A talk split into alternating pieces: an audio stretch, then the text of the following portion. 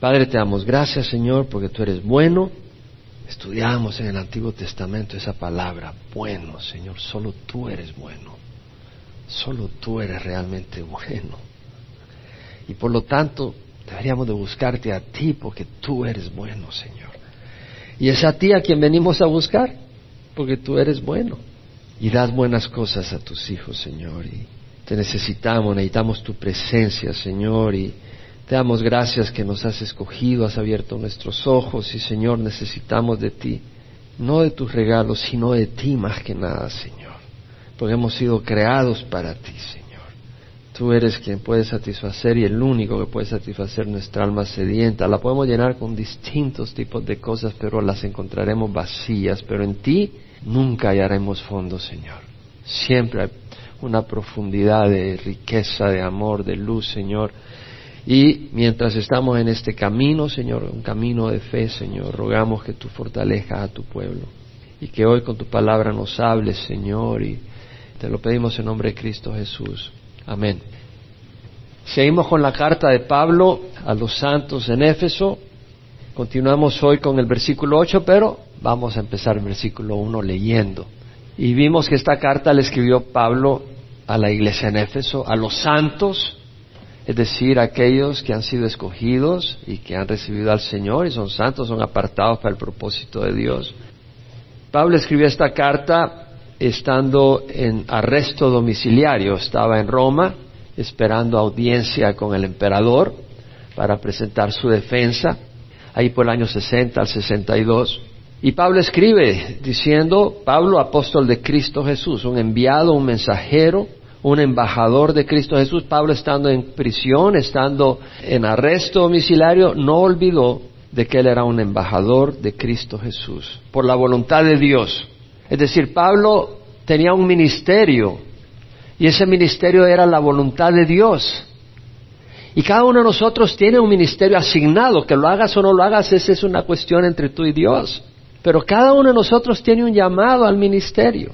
La palabra del Señor nos dice en Corintios que hay diversidad de dones, pero hay un mismo espíritu. Hay diversidad de ministerios, pero un mismo Señor. Y hay diversidad de operaciones, pero es el mismo Dios que opera en todos, todas las cosas. Entonces todos tenemos un ministerio. ¿Cuál es tu ministerio? Es muy importante saber cuál es nuestro ministerio. Y saber que ese ministerio es de Dios. Porque si yo estoy haciendo algo que Dios no me ha enviado a hacer, estoy fracasando, aunque la gente me apruebe. Y si no estoy haciendo algo que Dios me ha mandado hacer, estoy en problemas. ¿Por qué? Porque si Dios te manda a hacer algo y no lo haces, cuando llegues al reino de los cielos, llegarás muy pobre. O tal vez no llegarás porque por los frutos conoceremos. Pero realmente Dios nos llama. Y la iglesia, la congregación es un lugar, claro, una madre tiene un ministerio importantísimo con sus hijos. Una esposa con su esposo, un esposo con su esposa. Los padres con los hijos, los hijos con los padres. Pero en la congregación somos una familia y debemos de tener una responsabilidad de alguna manera dentro de la congregación. Ya sea oficial o no oficial. ¿Qué llamar? tal vez un ministerio de hospitalidad, tal vez un ministerio de, distintos tipos que Dios te ponga en el corazón. Es tan importante por la voluntad de Dios, es la voluntad de Dios que sirvas. En Efesios leeremos lo que dice Pablo, a unos les es dado el ser apóstoles, a otros profetas, a otros evangelistas, a otros pastores y maestros, para capacitar a los santos para la obra del ministerio, para la edificación del cuerpo de Cristo capacitar a los santos para la obra del ministerio. Entonces cada uno de nosotros debe tener ese ministerio dado por Dios. Y es una buena oportunidad. Realmente es lindo poder servir al Señor. Requiere trabajo. Porque algunas personas para el trabajo llegan a la hora. Pero si están sirviendo en la iglesia, eh, llegamos, pues de todas maneras la iglesia. Le dije, uh, no saben a quién están sirviendo. Pero vemos acá, Pablo, apóstol de Cristo Jesús, por la voluntad de Dios, a los santos que están en Éfeso y que son fieles en Cristo Jesús. Son fieles, no son adúlteros, no tienen un amor al mundo y amor a Cristo. Y son fieles en Cristo, a Cristo y están en Cristo. Gracias a vosotros, un favor inmerecedero y paz. Pablo invoca esa bendición de Dios nuestro Padre y del Señor Jesucristo a la iglesia en Éfeso. Bendito Alabado sea el Dios y Padre nuestro Señor Jesucristo, que nos ha bendecido con toda bendición espiritual en los lugares celestiales en Cristo. Nos ha favorecido con toda bendición espiritual en los lugares celestiales en Cristo. Nos ha favorecido el Señor. Es un hecho. Esos favores están en Cristo. Se hallan en Cristo. No se hallan en ningún otro lugar. Se hallan en Cristo. Según nos escogió, de acuerdo al plan de Dios, de que nos escogió en Cristo. Somos pecadores, nos desviamos. La única manera que nos podía escoger era restaurándonos, porque no puede tener putrefacción en el reino de los cielos. Y tenía que transformarnos y pagar por el costo de nuestra rebeldía. Entonces dice, nos escogió en Cristo antes de la fundación del mundo. Dios nos escogió antes de crear el mundo y por eso nos ha bendecido con toda bendición espiritual en los lugares celestiales en Cristo, para que fuéramos santos y sin mancha delante de Él. Para que fuéramos santos, es decir, rectos, apartados para buenas cosas, no para malas cosas. Y sin mancha, es decir, sin hipocresía, sin engaño, sin altanería, sin arrogancia, sin maldad, el ser santo no es aburrido. Jesucristo es el santo verdadero, el santo de Dios. Y no era nada aburrido. Era pura vida. Pura vida es Cristo. Él es pura vida. Entonces vemos que el Señor nos ha bendecido con toda bendición espiritual en los lugares celestiales en Cristo según nos escogió. Eso nos escogió. Por eso nos ha bendecido, porque nos ha escogido para que seamos santos y sin mancha delante de Él delante de Dios. Tú puedes aparentar santo y sin mancha delante de los hombres, pero somos santos y sin mancha delante de Él por la sangre de Jesús, para empezar, por la sangre de Jesús. Somos santos y sin mancha por la sangre de Jesús. Y cuando realmente hemos venido a Jesús, no solo la sangre nos cubre y paga por nuestro pecado, pero el Espíritu nos empieza a transformar. Y nos empieza a transformar. En amor, Dios nos ama, en amor nos predestinó, preordenó, decretó Dios que íbamos a ser adoptados como hijos de Él, mediante Jesucristo, todo es a través de Jesús, conforme al beneplácito de su voluntad, es decir, de acuerdo al deleite. Dios se deleita en hacernos sus hijos. Como yo dije la vez pasada, no cualquiera se deleitaría en adoptarnos, pero Dios se deleitó en adoptarnos. No porque éramos tan lindos, pero porque Él tenía un plan de hacernos una gran creación de Él. Somos hechura suya, creados en Cristo Jesús. Dice Pablo en Efesios posteriormente. Y dice, para alabanza de la gloria de su gracia. Es decir, toda esa obra resulta en alabanza, en celebración de lo glorioso que es la gracia de Dios, que gratuitamente, nada que merezcamos, ha impartido sobre nosotros en el amado. El Señor ha impartido esa gracia en nosotros en el amado, en quien tenemos redención. Es decir, nosotros no pudiéramos realmente ser adoptados si primero no somos liberados. Y el Señor tuvo que liberarnos, tuvo que comprarnos, porque éramos esclavos, éramos esclavos de Satanás, éramos esclavos del pecado. Todo el que comete pecado es esclavo del pecado, dijo Jesucristo. Y en 2 Timoteo Pablo habla que los que hacen la voluntad del diablo o sea, de los que están atrapados en el mundo, están haciendo la voluntad del diablo. En segundo de Timoteo, Pablo dice que el siervo del Señor no debe ser rencilloso, sino amable para con todos, apto para enseñar, sufrido, corrigiendo tiernamente a los que se oponen, por si acaso Dios le dé el arrepentimiento que conduce al pleno conocimiento de la verdad, y volviendo en sí escapen del lazo del diablo, habiendo estado cautivos de él para hacer su voluntad. El que no tiene a Cristo está cautivo del diablo para hacer la voluntad del diablo. Ellos creen que son libres, pero son títeres, manejados por las cuerdas del pecado bajo la dirección de Satanás. Eso es lo que es. Y entonces vemos de que el Señor nos redime con su sangre. En Él tenemos redención mediante su sangre, el perdón de nuestros pecados, y lo dice según las riquezas de su gracia que ha hecho abundar para con nosotros. Es decir, el perdón de nuestros pecados es parte de la gran riqueza de la gracia de Dios para con nosotros. Y ahora continuamos, donde Pablo dice, en toda sabiduría y discernimiento nos dio a conocer el misterio de su voluntad, según el beneplácito que se propuso en él, con miras a una buena administración en el cumplimiento de los tiempos, es decir, de reunir todas las cosas en Cristo, tanto los que están en los cielos como que están en la tierra. Entonces vemos acá que en toda sabiduría y discernimiento Dios nos dio a conocer el misterio de su voluntad. La palabra misterio quiere decir algo que estaba escondido, que no se conocía, pero que ha sido revelado por el Espíritu a la iglesia. Es en el sentido bíblico.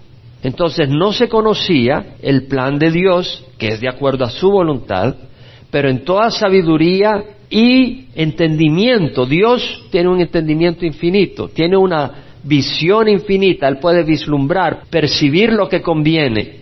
Y con ese discernimiento y con esa sabiduría, Él nos dio a conocer aquello que estaba escondido antes, pero que ahora nos lo revela, el misterio de su voluntad, de acuerdo al beneplácito que se propuso en él, de acuerdo a su buen gusto, su deseo, su deleite. ¿Cuál era su deleite? Bueno, dice, con miras a una buena administración en el cumplimiento de los tiempos, es decir, reunir todas las cosas en Cristo, tanto en los cielos como los que están en la tierra. Entonces vemos de que según el beneplácito, según el plan, es de acuerdo a su deleite y propósito, y que se lleva a cabo en Cristo. Por eso dice, según el beneplácito que se propuso en Él, el Señor le place, a Dios le place el plan que lleva a cabo a través de Cristo. ¿Y cuál es ese plan? Que al fin de los tiempos, por eso dice acá, el versículo 10, en el cumplimiento de los tiempos, que al fin de los tiempos Dios reunirá todas las cosas en Cristo, las que están en los cielos como las que están en la tierra, reunir todas las cosas en Cristo. Es decir, al final de los tiempos, en la eternidad futura, hoy en día está la luz y la oscuridad, los hijos de luz y los hijos de la oscuridad. Cristo tiene toda autoridad y todo poder sobre todo, pero no hay unidad. Y Cristo permite rebeldía con un propósito eterno, ahorita. Pero en la eternidad futura, Satanás, los demonios y aquellos que rechazaron a Jesús estarán en el agua de fuego y azufre para siempre. Y estaremos todos en una unidad y armonía perfecta en Jesús, bajo la dirección de Jesús todos unidos en Cristo, no es en María, no es en el Papa, no es en la Iglesia Católica, no es en Chuck Smith, en Cristo Jesús, en Cristo Jesús. Va a haber una unidad preciosa. Y luego dice Pablo, en Él también hemos obtenido herencia, versículo 10 al 11, habiendo sido predestinados según el propósito de aquel que obra todas las cosas conforme al consejo de su voluntad. En Cristo hemos obtenido herencia habiendo sido predestinados. Entonces, hemos obtenido herencia. Cristo, como lo mencioné el domingo pasado, es mencionado por título, por Cristo, o por nombre Jesús, o por pronombre, unas veinte veces en el primer capítulo de Efesios. O sea, Cristo es central, constantemente lo menciona la palabra acá. En Cristo hemos obtenido herencia, hemos obtenido herencia. ¿Cuál es la herencia que hemos obtenido? Imagínate un millonario que te dé una herencia. Imagínate Dios que te dé una herencia, como hijos. ¿Te has puesto a pensar? Si una persona pone un Rockefeller, te deja una herencia, pone 100 millones de dólares, o Bill Gates te deja una herencia de mil millones de dólares, ¿tú crees que él es más rico que Dios? No. ¿Y tú crees que las riquezas de Dios son iguales que las de Bill Gates?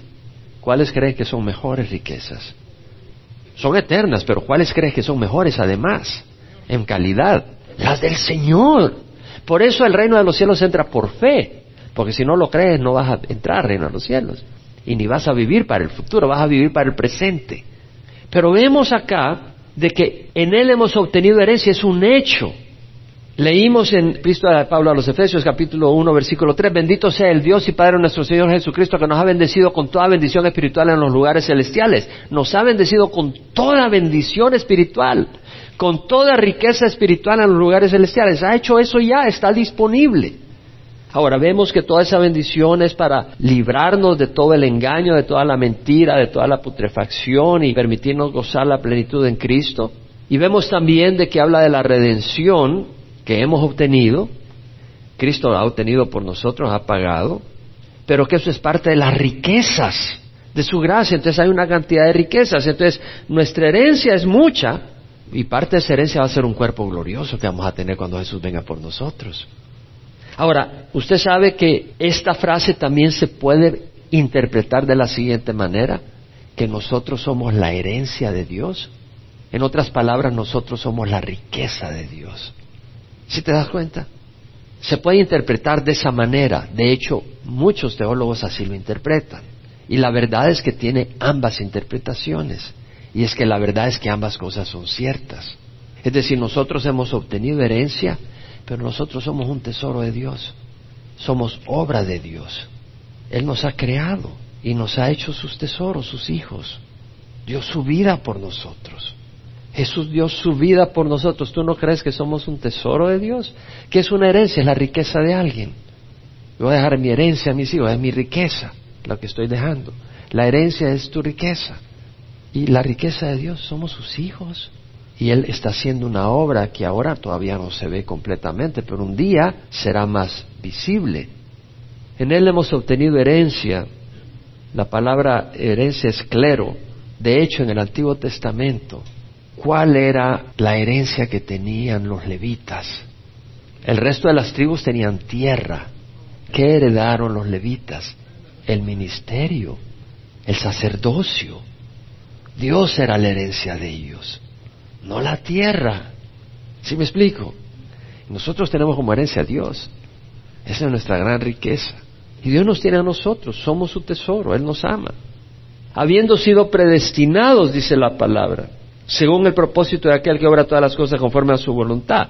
Al consejo de su voluntad hemos sido predestinados, es decir, Dios ha decretado de que nosotros vamos a obtener esa herencia, un nuevo cuerpo, una naturaleza no corrupta y las riquezas celestiales, toda bendición celestial y la mayor herencia, a Dios como nuestro Padre, ser adoptados. Hemos obtenido una herencia, habiendo sido predestinados según el propósito, no es por accidente, es el propósito de aquel que obra todas las cosas conforme al consejo de su voluntad. ¿Sabes qué? Yo no puedo obrar todas las cosas conforme al consejo de mi voluntad. Arranco el carro y la batería se le murió. No puedo obrar las cosas de acuerdo a mi consejo de voluntad. No tengo control de las cosas. Dios tiene control absoluto. Dios es soberano. La palabra en inglés history, historia. Algunos dicen history is his story. La historia Él la ha escrito. En otras palabras, Dios está en control. O permite al enemigo, pero ¿por qué lo está permitiendo?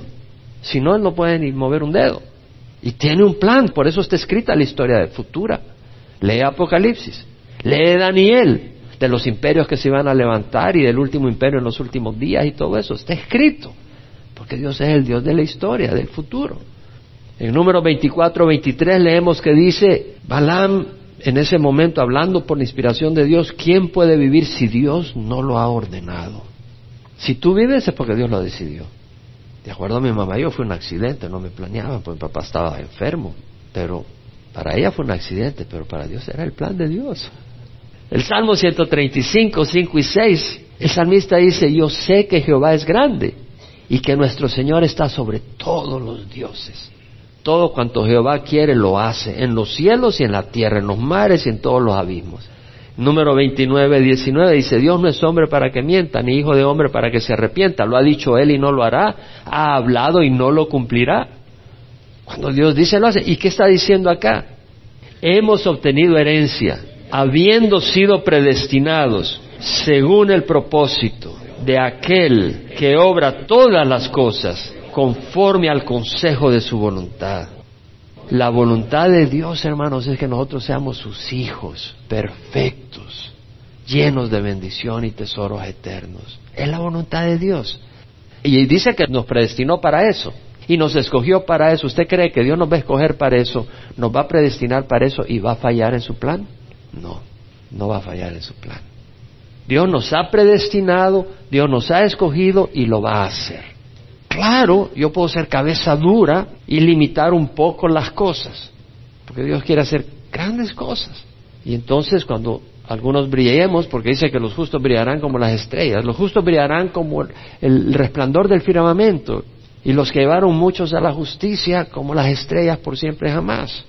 Entonces algunos brillarán como unas estrellitas así y otros como un sol. Pero Dios lo va a cumplir, vas a brillar en el firmamento. Dios va a hacer la obra. Dios nos ha escogido como hijos y lo va a completar. A fin de que nosotros, dice Pablo, que fuimos los primeros en esperar en Cristo, seamos para la alabanza de su gloria. Es decir, Pablo dice, nosotros somos los primeros en creer en Cristo, en tener mi esperanza en Cristo, y vamos a hacer para alabanza de su gloria. Es decir, la alabanza de su grandeza, de su plan tan hermoso y tan generoso, increíble plan, provoca exclamaciones de alegría, de celebración, de gratitud. Y luego dice, en Él también, entramos a una área muy clave, en Él también, ¿en quién? En Jesús. En Él también vosotros, después de escuchar el mensaje de la verdad, el Evangelio de vuestra salvación y habiendo creído, fuiste sellados en Él. ¿En quién? En Cristo, eh, con el Espíritu Santo en la promesa. Aquí hay tanto, aquí hay tanto para considerar. En Él también vosotros fuisteis sellados con el espíritu de la promesa. Después de escuchar el mensaje de la verdad, el evangelio de vuestra salvación y habiendo creído. Pongan atención. Después de escuchar el mensaje de la verdad, el evangelio de la salvación, el mensaje de la verdad. O sea que hay mensajes que no son verdaderos. Hay un puño de mensajes adulterados y falsos. El mensaje de la verdad, el evangelio de nuestra salvación. La fórmula consiste en escuchar el mensaje de la verdad, el Evangelio de la salvación y creer. Eso es lo que dice. Después de escuchar el mensaje de la verdad y el Evangelio de la salvación y habiendo creído, fuiste sellado en él con el Espíritu Santo. No dice que tuviste que hacer obras para merecerlo. Por fe. Pero por fe en qué? En el mensaje de la verdad. Por eso Satanás ataca el mensaje de la verdad. Lo adultera. Porque si tú no tienes el mensaje de la verdad, no puedes ser salvo. Y eso Dios lo ha establecido, no yo. Y vemos que le llama el Evangelio de vuestra salvación. Hay mucha gente que predica evangelios, pero no son el Evangelio verdadero. Este es el Evangelio de vuestra salvación. ¿Qué dijo Pablo? No me avergüenzo del Evangelio de Jesucristo, porque es el poder de Dios para salvación de todo el que cree. Del judío primeramente y después del griego.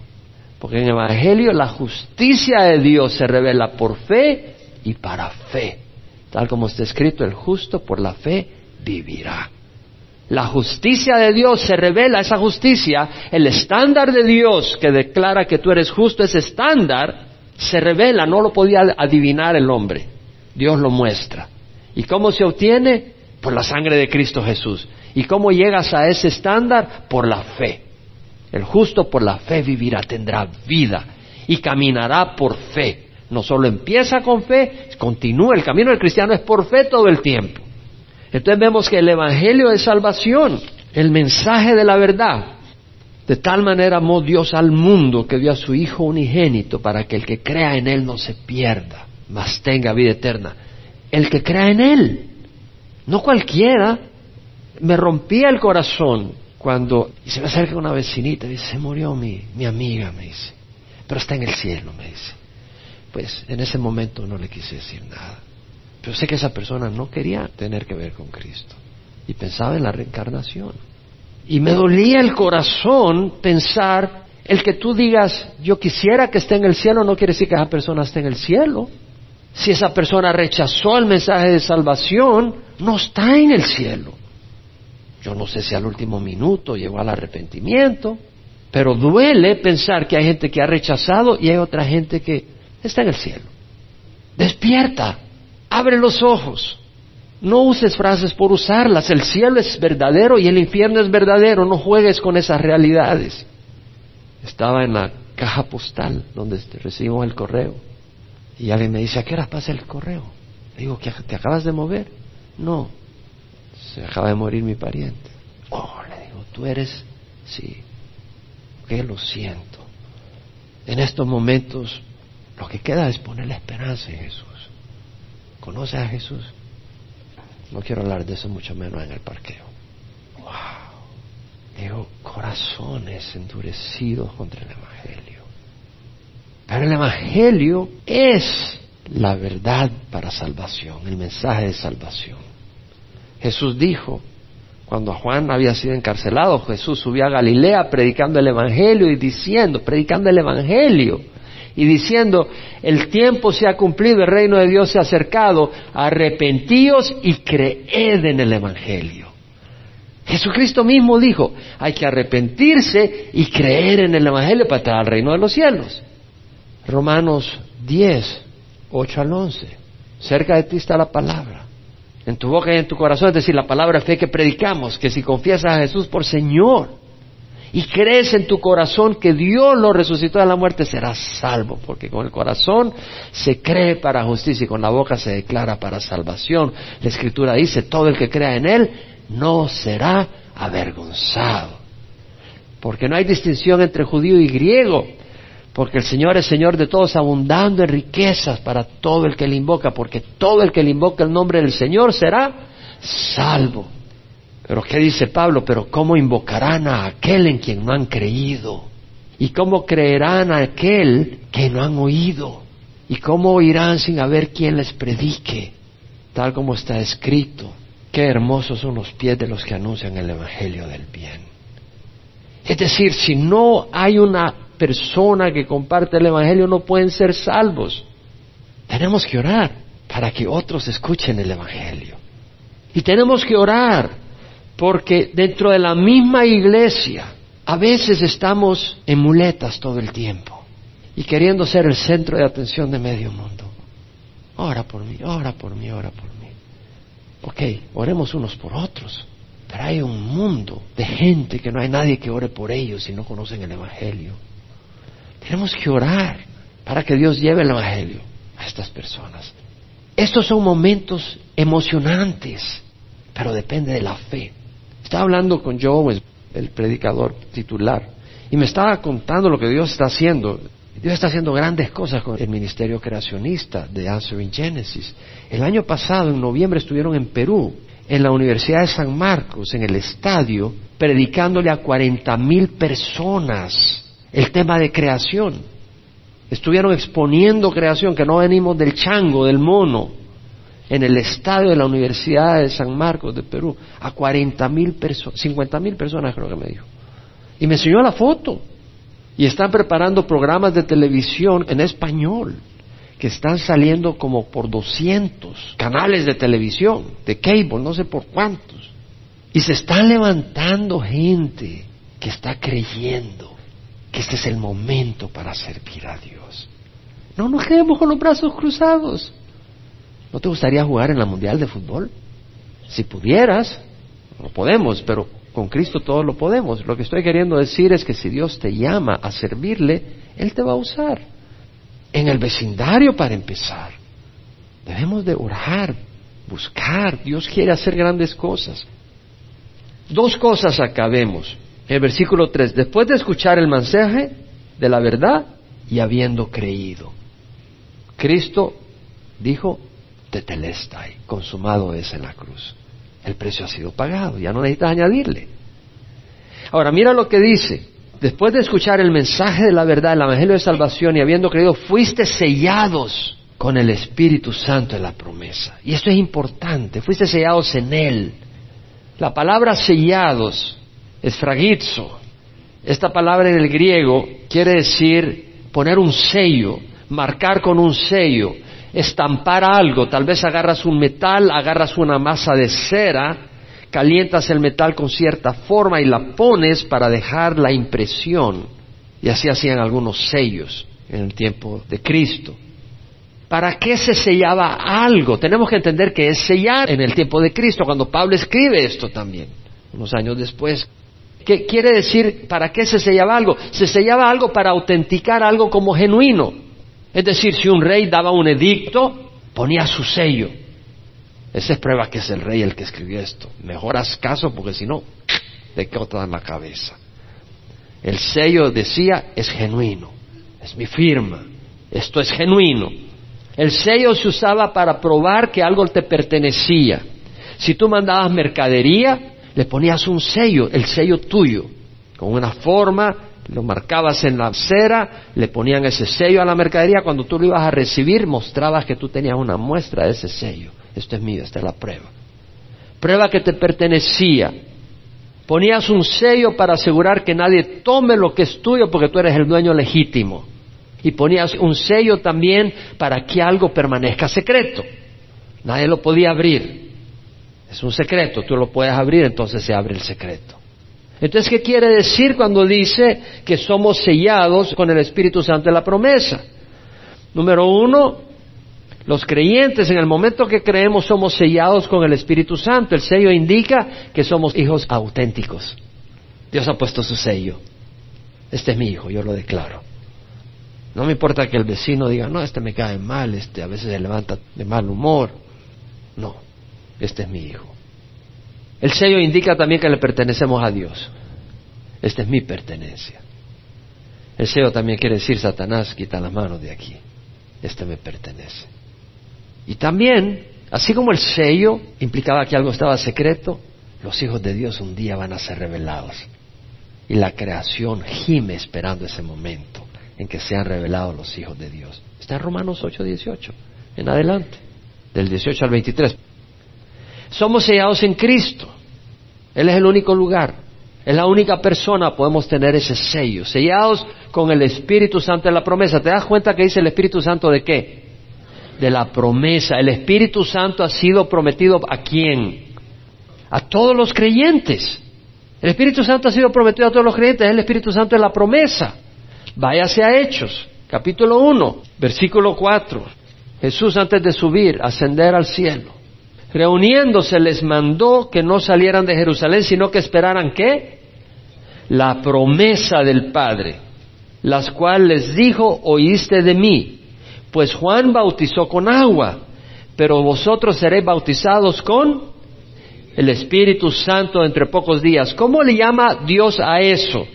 Vosotros seréis bautizados con el Espíritu Santo entre pocos días. ¿Eso es una posibilidad o es una promesa? Es una promesa. Váyase a Hechos 2.32. Pedro les predica en Pentecostés y les dice, ustedes han crucificado al Dios de gloria, al Señor de gloria, al Mesías. Y en el versículo 32 dice, a este Jesús resucitó Dios, de lo cual todos nosotros somos testigos, dice. Así que, exaltado a la diestra de Dios y habiendo recibido del Padre, ¿qué? La promesa del Espíritu Santo ha derramado esto que vosotros veis y oís. Es la promesa del Espíritu Santo, manifestada a través de dones, en ese caso dones de lenguas, alabando a Dios. En el versículo 38, cuando ellos dicen, ¿qué haremos? Pedro le dice, arrepentíos y sed bautizados cada uno de vosotros en el nombre de Jesucristo para perdón de vuestros pecados y recibiréis el qué? El don del Espíritu Santo. ¿El don es algo que compras? Es algo que recibes gratis. ¿Cierto o no? Alguien lo pagó. ¿Quién lo pagó? Cristo en la cruz. Pero para nosotros es un don y es una promesa. ¿Cierto o no? Es una promesa.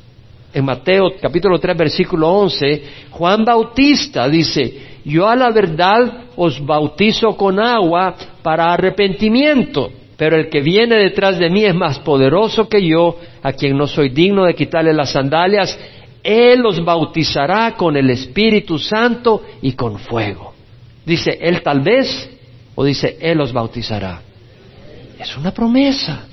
Ahora, algunos piensan que el sello del Espíritu Santo y el bautismo del Espíritu Santo son experiencias distintas. No voy a entrar en conflicto, no me interesa realmente. Además, no soy el poseedor de la verdad, el que posee toda la verdad es Cristo. Y la Biblia es la verdad absoluta pero sí conocemos la escritura con la ayuda de Dios y puedo elaborar algunas cosas acá. Algunos piensan el sello del Espíritu Santo y el bautismo del Espíritu Santo es distinto. Bueno, ¿cuándo se recibe el sello del Espíritu Santo?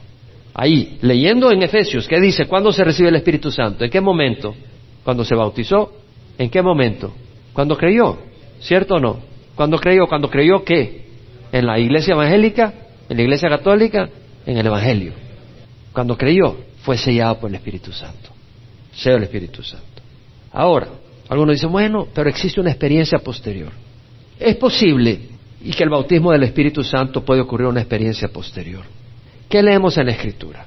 Número uno, en Juan 14, 16 y 17, Jesús le dice a sus discípulos antes de ir a la cruz.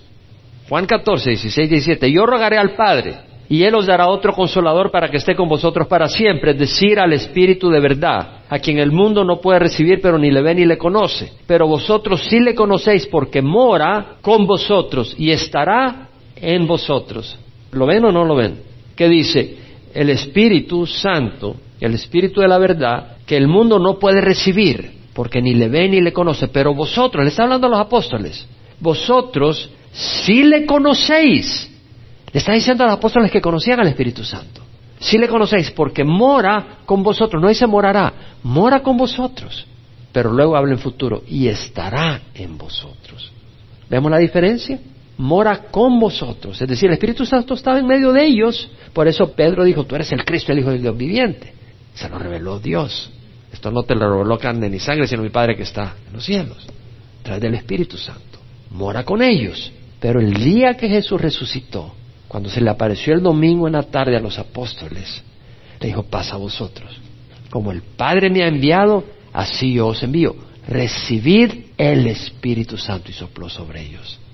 Recibid el Espíritu Santo. Recibidlo. Ya no tenerlo aquí, sino recibirlo. Que more en ti. No solo contigo, sino en ti. Y luego tenemos sobre ustedes. En Hechos 1.8 recibiréis poder cuando el Espíritu Santo descienda sobre vosotros y me seréis testigos en Jerusalén, Judea y Samaria hasta los confines del mundo.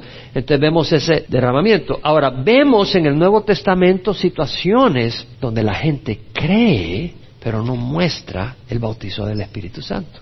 Lo vemos en Hechos 8, cuando Felipe va a Samaria. Felipe fue un diácono, de los diáconos originales, de los primeros diáconos de la iglesia y es llevado por Dios, por el Espíritu, a Samaria.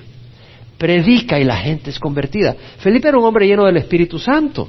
Era un hombre de mucha sabiduría. De hecho, esa era la razón para elegir a los diáconos. Escogieron siete diáconos. En Hechos 6.3 dice, hombres de buena reputación, llenos del Espíritu Santo y de sabiduría. Estos fueron los diáconos. Y Felipe es enviado por el Señor a Samaria con la persecución de Esteban después de la muerte de Esteban, y va a Samaria y predica el Evangelio. Y versículo 12, el capítulo 8 de Hechos, dice, cuando creyeron a Felipe, que anunciaba las buenas nuevas del reino de Dios y el nombre de Cristo Jesús, más claro no puede estar, estaba anunciando el Evangelio de Cristo, se bautizaban tanto hombres como mujeres, estaban siendo bautizados. Pero vemos adelante en versículo 14, cuando los apóstoles que estaban en Jerusalén oyeron que Samaria había recibido la palabra de Dios, les enviaron a Pedro y Juan, quienes descendieron y oraron por ellos para que recibieran el Espíritu Santo, porque todavía no había descendido sobre ninguno de ellos, sobre ellos, el bautizo del Espíritu Santo. Y si vamos a Hechos 19, donde tenemos que Pablo, en su tercer viaje misionero, llega a Éfeso, donde queda dos años y medio ministrando, y a quien le escribe esta carta, pero en el capítulo 19 de Hechos, ¿qué es lo que vemos? El versículo 1 al 7. Mientras Apolos estaba en Corinto, Pablo, habiendo recorrido las regiones superiores, llegó a Éfeso y encontró algunos discípulos, eran discípulos, y les dijo, ¿recibiste el Espíritu Santo cuando creísteis? Y ellos respondieron, no, ni siquiera hemos oído que hay un Espíritu Santo. Entonces él les dijo, ¿en qué bautismo fuiste bautizados? Está mencionando recibir al Espíritu Santo con el bautizo del Espíritu Santo. Obviamente si habían creído eran salvos.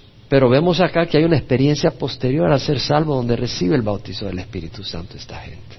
Entonces, Pablo dijo, Juan bautizó con el bautismo de arrepentimiento, diciendo al pueblo que creían en aquel que vendría después de él, es decir, en Jesús. Cuando oyeron esto, fueron bautizados en el nombre del Señor Jesús, y cuando Pablo les impuso las manos, vino sobre ellos el Espíritu Santo, sobre ellos, sobre el bautizo del Espíritu Santo, upon, o epi en el griego, sobre ellos y Dios hacía milagros extraordinarios. Entonces, número uno, si estás poniendo tu fe en Cristo Jesús y oíste el Evangelio de Salvación, eres sellado por el Espíritu Santo. ¿Está fuera de duda eso o no? No hay duda.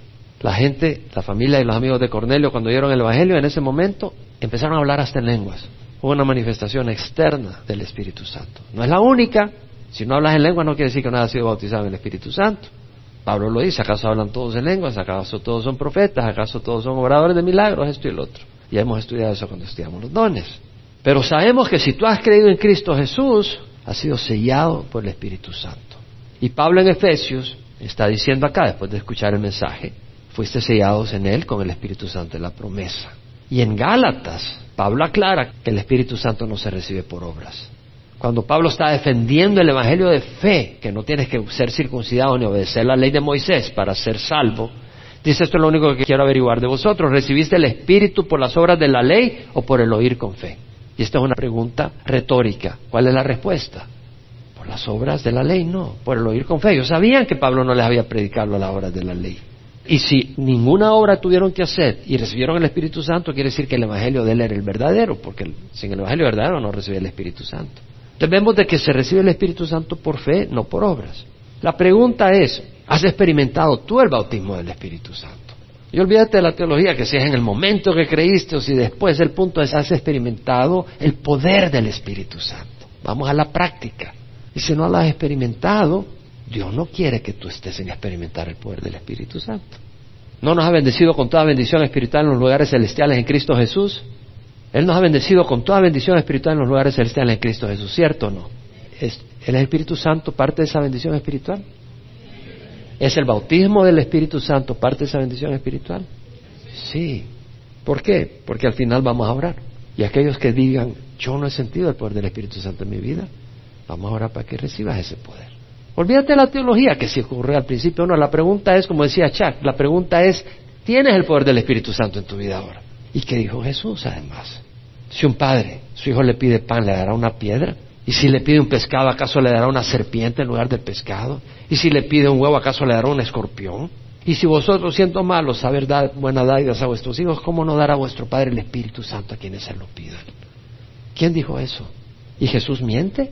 ¿No te escogió? Todo lo que el Padre me da viene a mí. ¿Te escogió o no te escogió? ¿No te ha predestinado? ¿Y tú crees que Él te va a quitar las cosas buenas que te quiere dar? No. Y que nos es dado como garantía de nuestra herencia con miras a la redención de la posesión adquirida de Dios para el avance de su gloria. La palabra garantía, ¿sabes lo que es la palabra garantía? Arabón. Es decir, tú compras algo y das un enganche porque vas a pagar el resto. Es decir, es un pago inicial dado como promesa, como depósito de lo que viene.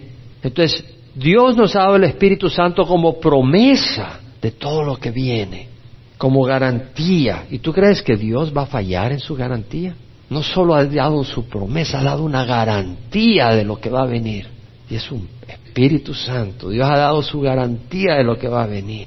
Es como pago, con miras a la redención de la posesión adquirida de Dios para alabanza de su gloria. La redención, ¿qué quiere decir redención? Pago para liberar a alguien. Él no redimió del pecado, pero hay una redención que todavía falta. ¿Sabe cuál es? La de este cuerpo. Este cuerpo se nos va para abajo, ¿sí? Se nos está desarmando y tiene que ser redimido. Él ya pagó por eso y un día va a completar esa redención. La redención de la posesión. ¿Se acuerdan que les mencioné que era quería decir herencia? Que también somos la herencia de Dios, somos la posesión de Dios. Acá está. Al final Cristo redime totalmente la posesión suya, la transforma a su imagen completa. Mirad cuán gran amor nos ha dado el Padre para que seamos llamados hijos de Dios, y eso es lo que somos, por eso el mundo no nos conoce. Amados, ahora somos hijos de Dios y no se ha manifestado lo que habremos de ser, pero sabemos que cuando Él se manifieste seremos semejantes a Él, porque le veremos tal como Él es. El último enemigo que será abolido es la muerte. Amados, digo que sangre y carne no puede heredar el reino de Dios, ni lo que se corrompe puede heredar lo incorruptible. Y aquí os digo un misterio. No todos dormiremos, pero todos seremos transformados en un momento, en un abrir cerrar de ojos a la trompeta final. Porque la trompeta sonará y nosotros seremos resucitados incorruptibles. Es necesario que esto mortal se convierta en inmortalidad, esto corruptible en incorruptible. Cuando esto mortal sea convertido en inmortalidad y lo corruptible en incorruptible, se habrá cumplido la palabra que está escrita, devorada ha sido muerte en victoria. ¿Dónde está muerte tu victoria? ¿Dónde está o sepulcro tu aguijón? El aguijón de la muerte es el pecado, el poder de pecado es la ley, pero gracias a Dios que nos ha dado victoria por medio de nuestro Señor Jesucristo. En Él tenemos la victoria. Y, concluyendo, Daniel escribió, muchos de los que duermen en el polvo de la tierra despertarán, unos para la vida eterna y otros para el desprecio eterno. ¡Wow! Desprecio eterno. ¡Wow! Eterno. ¿Te han despreciado alguna vez? Y ahora imagínate el desprecio eterno. No quiero imaginármelo. Y los entendidos brillarán como el resplandor del firmamento, y los que guiaron a muchos a la justicia como las estrellas por siempre jamás. ¿No son lindas las bendiciones de Dios para nosotros? ¿No son lindas las promesas de Dios? Y es importante, hermanos, recordarlas, porque el mundo te bombardea con cosas y con atractivos, pero tenemos que ponerlo todo en perspectiva para decidir por quién vamos a vivir. ¿Por ahora o por el futuro? Esperanza que se ve no es esperanza, porque vamos a esperar lo que vemos. Pero si con paciencia, si esperamos lo que no vemos, con paciencia aguardamos, con paciencia por el poder del Espíritu Santo. Necesitamos esperar, que el Dios de esperanza os llene de todo gozo y paz en esperar. El Dios de esperanza os llene de todo gozo y paz en esperar por el poder del Espíritu Santo. Vamos a hacer una invitación si tú no tienes esperanza en vida eterna que recibas a Cristo. Hoy te invito a que recibas a Cristo si nunca lo has recibido. Y lo hagas Señor de tu vida, Salvador, el Evangelio de verdad. El Evangelio de salvación, el mensaje de la verdad y fe te da salvación y el sello del Espíritu Santo. Te invito a que recibas al Señor. Ya sea que nos ves por internet, posteriormente con los DVDs o en la radio nos oyes, recibe al Señor. Ora conmigo, Padre, te ruego perdón por mis pecados. Hoy recibo a Cristo Jesús como mi Señor y mi Salvador. Perdona mis pecados, Señor. Creo que su sangre derramó en la cruz el pago, Señor, para pagar toda mi maldad. Y hoy te ruego, Señor, me des tu espíritu y me des fortaleza para conocerte, rechazar el pecado y abrazar la verdad en nombre de Jesús. Amén. Y Padre, te ruego por aquellos que hicieron, hacen o harán esta oración te ruego por el resto de la congregación, Señor, que podamos disfrutar, Señor, las bendiciones, que no seamos como el mendigo cuyo pariente millonario murió y no sabía las riquezas que tenía y estaba de mendigo. Y hasta que lo encontraron y les hicieron saber las riquezas que tenía que no vivamos como mendigos cuando somos hijos del Rey en las riquezas eternas que tú nos has dado. Abre nuestros ojos, Señor, y ayúdanos a vivir con sabiduría, entendiendo lo afortunado que somos por tu gran amor y el precio que te pago. Te costó a ti ese precio tan grande. En nombre de Jesús, amén.